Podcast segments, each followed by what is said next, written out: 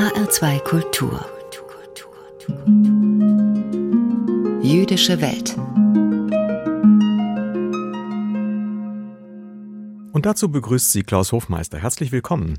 Jeweils am ersten Freitag im Monat bringen wir an dieser Stelle Nachrichten und Berichte aus der jüdischen Kultur und den jüdischen Gemeinden in Deutschland und weltweit. Heute mit diesen Themen. Weder Wagner noch Klezmer, der Musiker Juri Gurschi, war auf der Suche nach dem jüdischen Sound und Spurensuche. Die Schul AG Jüdisches Leben in Seligenstadt, der dortigen Einhardschule, ist von der jüdischen Gemeinde in Frankfurt mit dem Benny Bloch Preis für Jugendengagement ausgezeichnet worden.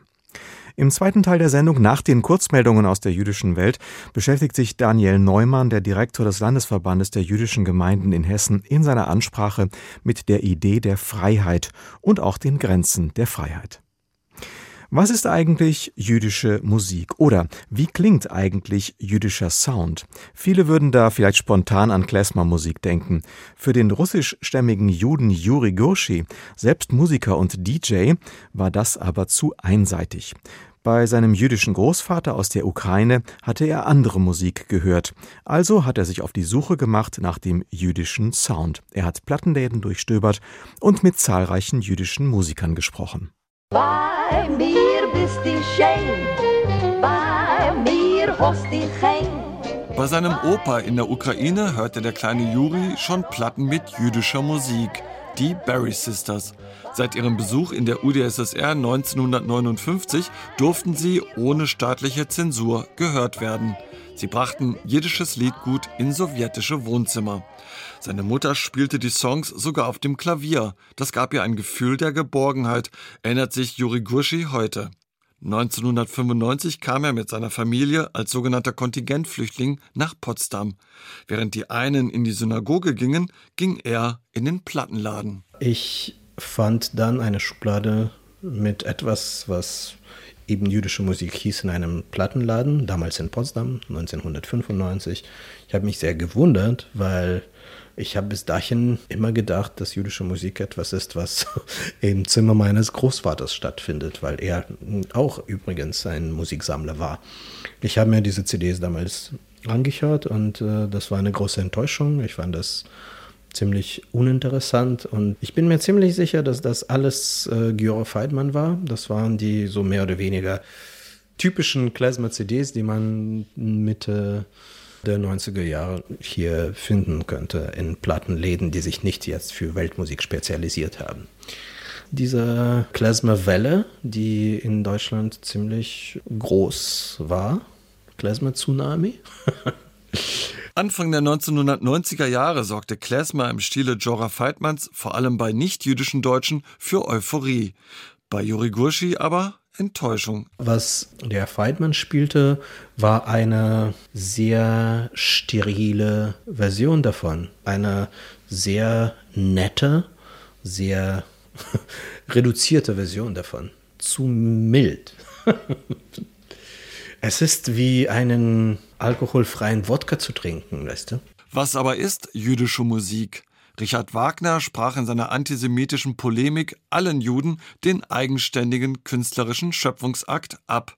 Musikwissenschaftler Abraham Zwie-Idelsohn definierte 1929 Jüdische Musik ist von Juden für Juden.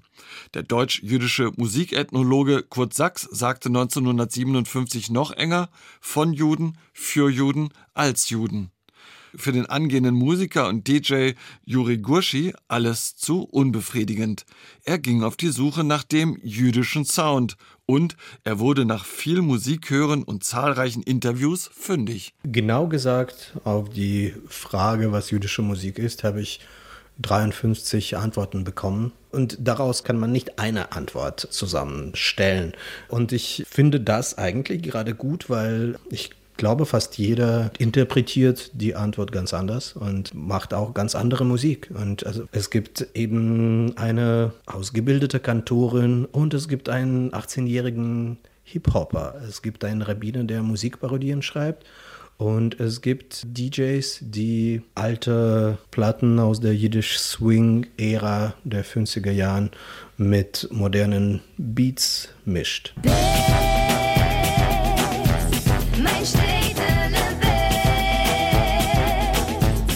Ein Kaleidoskop der jüdischen Musikszene. Die Berliner Sängerin Maya Saban etwa verwandelt Mein Städtele Belz, das 1928 geschrieben wurde, in tanzbaren Pop. Oder Vorspiel, avantgardistischer Jazzrock auf Jiddisch. Shema Israel. Wieder ganz anders, Hip-Hopper Ben Salomo vertont das hebräische Shema Yisrael, ein Bekenntnis zum jüdischen Monotheismus, als Aufruf zum Frieden zwischen den Menschen und Religionen. Also ich glaube, meine Antwort wäre nach all den äh, 53 Interviews, die ich geführt habe, ist, dass in einer oder anderen Form verarbeitet diese Musik so ein Jewish Experience, jüdische Erfahrungen. Und das kann alles sein. Also stilistisch, ziemlich alles. Die deutschsprachigen jüdischen Hip-Hopper äh, machen eigentlich Hip-Hop. Das ist, äh, wenn man sich nicht mit dem Text befasst, musikalisch ist das mehr oder weniger reine Hip-Hop. Form. Immer geht es auch um Identität. Musikerkollegen aus den USA etwa schildern, dass ihre Eltern und Großeltern Shoah-Überlebende waren. Nun lernen sie über die Musik ihr Jüdischsein neu kennen. Sie kommen bei Auftritten oder längeren Aufenthalten in das Land der Täter. Keine Angst mehr. Hier verdienen sie mit Klezmer sogar Geld. Das, das Spannendste eigentlich bei allen diesen Gesprächen war, dass wir reden nicht wirklich über Musik mit diesen Musikern. Wir sind tatsächlich bei Familiengeschichten äh, gelandet und hier ist es oft die Geschichte der Identitätssuche. Und oft äh, braucht man eben, wie ich am Anfang, einen passenden Soundtrack dazu. Juri Gurschis Buch ist eine große Entdeckungsreise, die man mangels begleitender CD am besten parallel mit YouTube machen sollte, um die Spannbreite des jüdischen Sounds der letzten 30 Jahre mithören zu können. Gurschi ist sich sicher, dass Klezmer nicht nur eine Welle oder Modeerscheinung ist. Der jüdische Sound wird weiterleben, um das eigene Jüdischsein immer wieder neu entdecken zu können. Um Klezmer zu machen und Klezmer weiter zu entwickeln, muss man nicht unbedingt jüdisch sein, aber man muss diese Musik kennen und vielleicht lieben. Und das machen wahrscheinlich eher die Juden, weil sie sind auf der Suche nach einer Sprache, in der sie ihre Auseinandersetzung mit diesen Fragen widerspiegeln können.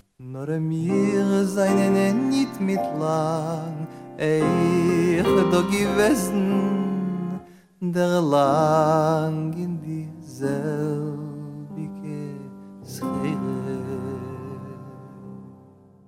Der jüdische Musiker und DJ Juri Gurschi war auf der Suche nach dem jüdischen Sound und hat daraus jetzt ein Buch gemacht. Es heißt Richard Wagner und die Klezmer Band auf der Suche nach dem neuen jüdischen Sound in Deutschland, erschienen im Ariella Verlag Berlin. Benny Bloch war Mitglied der Frankfurter Jüdischen Gemeinde und Präsident der Zentralwohlfahrtsstelle der Juden in Deutschland. Sein leidenschaftliches Engagement galt vor allem der Jugendarbeit, der Inklusion von Menschen mit Behinderung und der Integration von Zugewanderten. Nach Benny Bloch ist ein Preis benannt, den die Frankfurter Gemeinde in diesem Jahr zum ersten Mal verleiht und mit dem sie junge Menschen ermutigen will, sich für ein tolerantes und friedvolles Miteinander in der Gesellschaft einzusetzen. Insgesamt drei Preise wurden in diesem Jahr vergeben. Einer geht an die Schul AG Jüdisches Leben in Seligenstadt, der dortigen Einheitsschule. Lange Zeit hat es übel ausgesehen hinter der Friedhofsmauer an der Einhardstraße. Auf Seligenstadts altem jüdischen Friedhof türmte sich der Abfall. Es ist besser geworden, viel besser, seit sich Schülerinnen und Schüler der benachbarten Einhardschule um die Ruhestätte kümmern. Menschen wie die 18-jährige Alina. Über die Mauer wird Müll geschmissen, was ja ein absolutes No-Go ist. Wir versuchen jetzt rauszufinden, wer wirklich alles da liegt, begraben liegt, weil viele Grabsteine weggetragen wurden. Und die Menschen sollten eben nicht in Vergessenheit geraten. Einen fast vergessenen Ort wieder zu einem Ort des Erinnerns zu machen, ist eine große Aufgabe. Aber die Schul AG Jüdisches Leben in Seligenstadt, der Alina angehört, drückt sich nicht. Es ist auch diese Beharrlichkeit, die Gemeindevorstand Benjamin Graumann zusammen mit anderen aus der jüdischen Gemeinde Frankfurt mit dem neu geschaffenen Benny Bloch Preis würdigen will. Weil es eben Leute braucht, die sich darum kümmern, die Zeit investieren, die Geschichte aufzudecken, zu fördern, zu pflegen. Und gerade deswegen ist dieses Projekt in Seligenstadt so vorbildlich. Die Schülerinnen und Schüler selbst gaben den Anstoß. Der Schulbesuch eines Holocaust-Überlebenden, den sie gemeinsam vorbereitet hatten, war für die 17-jährige Marie kein Endpunkt, sondern ein neuer Anfang. Danach saßen wir zusammen und dachten uns, warum machen wir das denn nicht jetzt längerfristig? Treffen uns weiterhin und lernen noch ein bisschen mehr über die jüdischen Spuren in Selingstadt. Dafür hat die AG Gisela Meutzner an ihrer Seite. Die bietet seit Jahren Stadtführungen an, die den Spuren jüdischen Lebens in Seligenstadt folgen, wo es einst eine Synagoge gab und eine der größten und aktivsten jüdischen Gemeinden der Region. Das sind Menschen, die hier plötzlich weg waren. Und wenn ich über das nicht rede, mit anderen rede, jüngeren Menschen das beibringe, kann ich nicht in die Zukunft sehen, wenn ich nicht weiß, was vor mir war. Erinnern ist das Allerwichtigste. Für Benjamin Graumann ist ebenso wichtig, dass Gruppen wie die Schul AG der Einhardschule eine Botschaft aussenden. Vor allem vor dem Hintergrund, dass wir in den letzten Jahren wieder einen Anstieg von antisemitischen Straftaten erleben, dieses Jahr wieder ein Rekordwert. Es ist wichtig, dass wir zeigen, dass es junge Menschen gibt und junge Initiativen gibt, die sich auflehnen, die aufstehen gegen Hass, Intoleranz und Antisemitismus. Zum Beispiel, indem sie einen Friedhof pflegen. Hinter der Mauer an der Einhardstraße finden sich nicht mehr viele Grabsteine. Die meisten wurden gestohlen und einfach als Baumaterial verwendet. Viele in Seligenstadt haben das inzwischen vergessen oder verdrängt. Das will Alina zusammen mit den anderen aus der Schul AG ändern. Weil die Vergangenheit ja den Grundstein für unser heutiges und unser zukünftiges Leben bildet. Deswegen ist die Vergangenheit ja eben auch ein Teil von heute. Die Schul AG Jüdisches Leben in Seligenstadt der dortigen Einhardschule hat die jüdische Geschichte der Stadt recherchiert und kümmert sich um den jüdischen Friedhof. Für dieses Engagement haben die Schüler einen von drei Preisen des Benny Bloch Preises für Jugendengagement der jüdischen Gemeinde Frankfurt erhalten. HR2-Reporter Wolfgang Hetfleisch hat die stolzen Preisträger besucht. HR2 Kultur Nachrichten aus der jüdischen Welt. Heute von und mit Karina Dobra. Über die Modalitäten für jüdische Kriegsflüchtlinge aus der Ukraine ist der Zentralrat der Juden in Deutschland mit der Bundesregierung im Gespräch.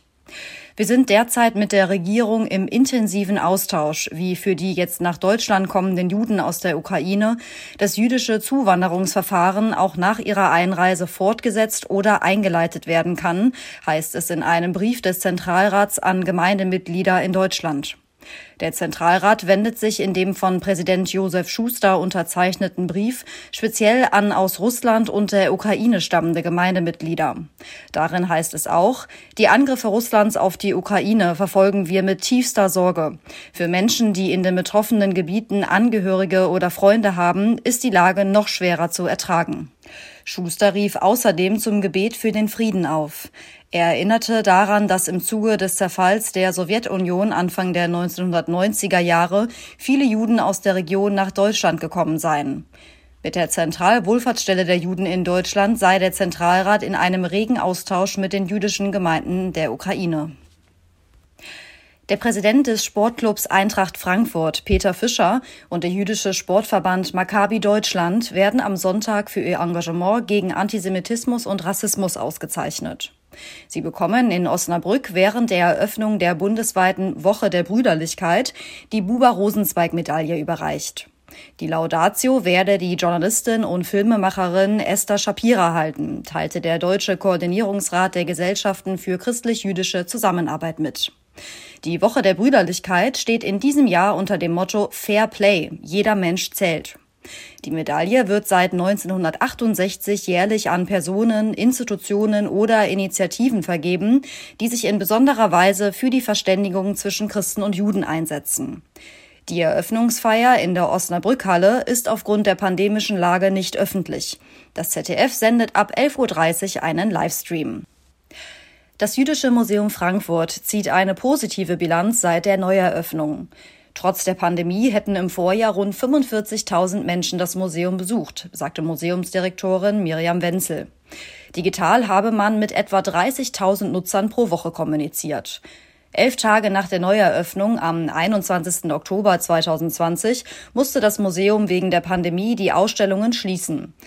Nach einer kurzen Wiedereröffnung im März 2021 sind das Jüdische Museum und das Museum Judengasse seit Ende Mai kontinuierlich geöffnet.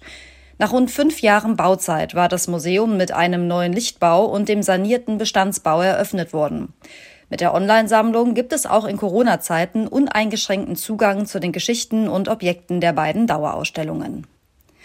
Der Kanzlerfotograf Konrad Rufus Müller schenkt dem Jüdischen Museum in Berlin einer seiner Fotoserien.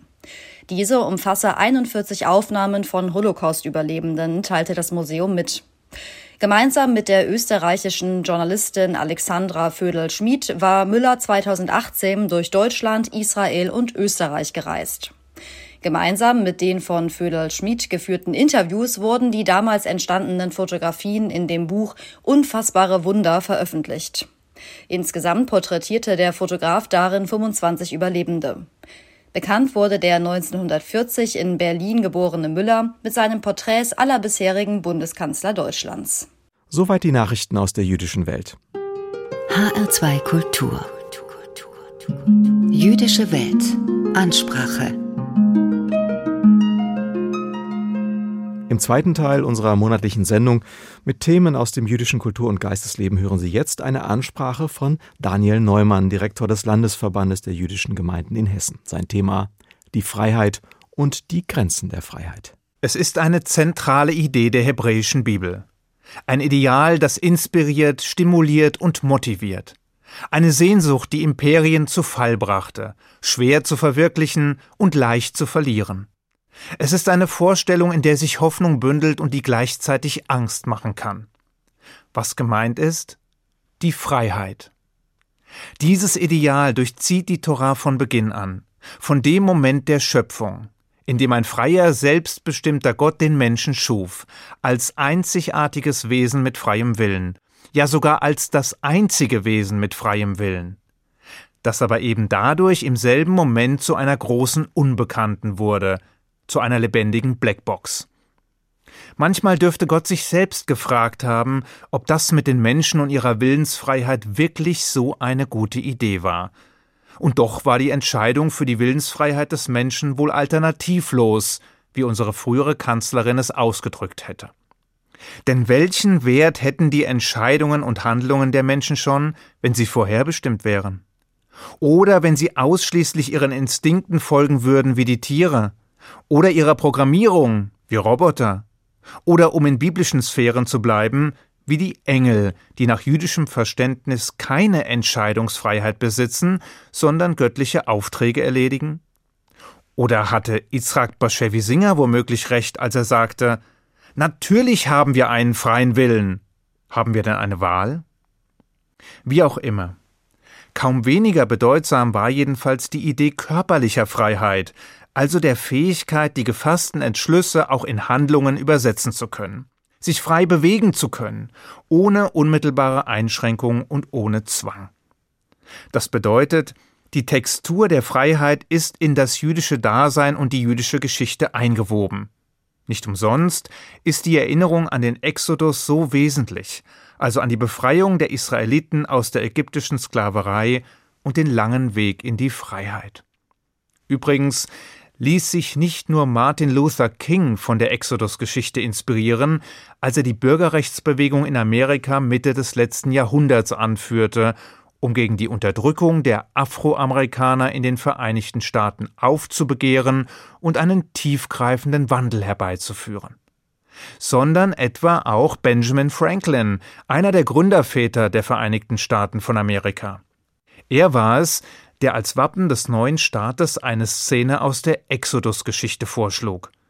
Und wäre es nach Franklin gegangen, so würde das große Siegel der USA heute nicht ein Weißkopfseeadler zieren, sondern Moses, wie er mit erhobener Hand am Ufer des Schilfmeeres steht, während der Pharao und seine Schergen von den Fluten überwältigt werden. Schade, dass er sich mit dieser Idee nicht durchgesetzt hat. Was dagegen blieb, war ein Zitat, das damals so richtig war wie heute. Die Rebellion gegen Tyrannen ist Gehorsam gegenüber Gott. Doch zurück. So sehr das Freiheitsideal die Torah durchzieht, so widersprüchlich scheint das Verhältnis mit Blick auf die zahlreichen Gesetze zu sein, welche in den fünf Büchern Moses vorgeschrieben sind. Will heißen, wenn ich aufgrund zahlreicher Gesetze nicht das tun und lassen kann, was ich will, wie frei bin ich dann? Verhindern die Geh- und Verbote meine Freiheit nicht vielmehr? Nicht ganz. Denn wenn es nach der hebräischen Bibel geht, mündet ein Zustand grenzenloser Freiheit letztlich in der Anarchie oder in der Tyrannei oder in einem endlos währenden Kampf ums Überleben, weshalb es am Ende des biblischen Richterbuches heißt, in jenen Tagen gab es keinen König in Israel, und jeder tat, was recht war in seinen Augen. Die Konsequenz wäre ein Krieg aller gegen alle, wie Thomas Hobbes es im Leviathan beschrieb. Will heißen, grenzenlose Freiheit sieht zwar aus wie Freiheit, entpuppt sich in der Realität allerdings als abschüssiger Pfad. Wie aber sichert man nun das eine und vermeidet das andere? Wie sichert man Freiheit und verhindert das Chaos, die Anarchie, die Tyrannei? Die Antwort der Torah lautet, indem man Freiheit ordnet. Deshalb bezeichnet Rabbiner David Wolpe die Torah auch als Dokument strukturierter Freiheit. Aber schränkt diese Struktur, diese Ordnung uns nicht trotzdem unzulässig ein? Und verhindert sie damit nicht eben das, was sie zu erreichen vorgibt? Die Antwort findet sich in einem Vers in den Sprüchen der Väter. Dort heißt es über die Tafeln mit den legendären zehn Geboten Die Tafeln waren von göttlicher Hand und die Schrift war eine göttliche Schrift. Eingemeißelt, in Hebräisch Charut, in die Tafeln. Ließ aber nicht Charut, eingemeißelt, sondern Cherut, was Freiheit bedeutet. Weil nur derjenige wirklich frei ist, der die Torah studiert. Zugegeben, das klingt ziemlich kryptisch. Cherut statt Charut, Freiheit statt eingemeißelter Schrift und nur derjenige, der die Torah studiert, ist wirklich frei? Was soll das bedeuten? Rabbiner Jonathan Sachs entschlüsselt dieses Mysterium, indem er einen Vergleich unserer Weisen heranzieht. Danach gab es im Altertum zwei Formen des Schreibens. Man konnte mit Tinte auf Pergament schreiben oder man konnte Worte in Stein meißeln. Der Unterschied könnte größer nicht sein. Im ersten Fall sind Tinte und Pergament unterschiedliche Elemente. Die Tinte wird auf das Pergament aufgetragen und bleibt dennoch von diesem getrennt. Sie kann abgerieben oder entfernt werden. Nicht so die Gravur in Stein. Wenn Schrift in Stein gemeißelt wird, eingraviert wird, dann wird sie selbst zu einem untrennbaren Teil des Steins. Die Schrift und der Stein werden eins. Was das Ganze mit Freiheit und Gesetz zu tun hat? Alles, wenn es nach Rabbiners Sex und unseren Weisen geht. Vor allem, wenn man diese unterschiedlichen Arten des Schreibens als Metaphern für das Gesetz versteht. Im ersten Fall wird das Gesetz von außen auferlegt. Die Menschen halten es, weil sie Angst haben, erwischt oder bestraft zu werden. Sobald aber keine Gefahr mehr besteht, gefasst zu werden, neigen sie dazu, das Gesetz zu brechen, weil ihre Begierden und Bedürfnisse unverändert geblieben sind. Die Regeln haben weder ihr Verständnis noch ihr Verlangen nachhaltig verändert. Diese Art der Gesetzgebung, die mit Tinte geschriebene, auslöschbare, aufgezwungene, bedeutet eine Einschränkung der Freiheit. Ganz anders sieht es dagegen im zweiten Fall aus. Hier halten die Menschen das Gesetz nicht, weil sie befürchten, erwischt und bestraft zu werden, sondern sie halten es, weil sie es verinnerlicht haben. Sie haben es gelernt, studiert, verstanden. Es hat sie Stück für Stück verändert. Es ist zu einem Teil ihres Wesens geworden.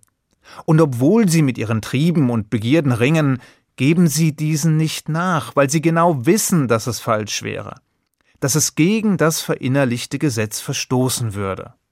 Das heißt, genauso wie Schrift in Stein gemeißelt wird und damit zu einem untrennbaren Teil des Steins wird, so wird das Gesetz in uns selbst eingraviert, verändert unser tiefstes Verlangen, prägt unser Herz und unseren Verstand, und wird so zu einem Teil von uns selbst.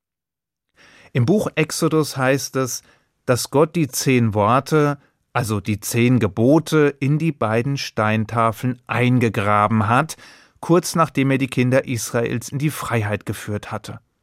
Die Botschaft ist nun klar.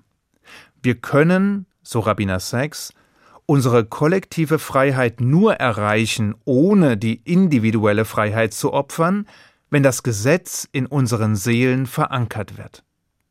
Dafür allerdings muss es gelehrt, gelernt und verinnerlicht werden, dauernd und immer wieder, von Generation zu Generation.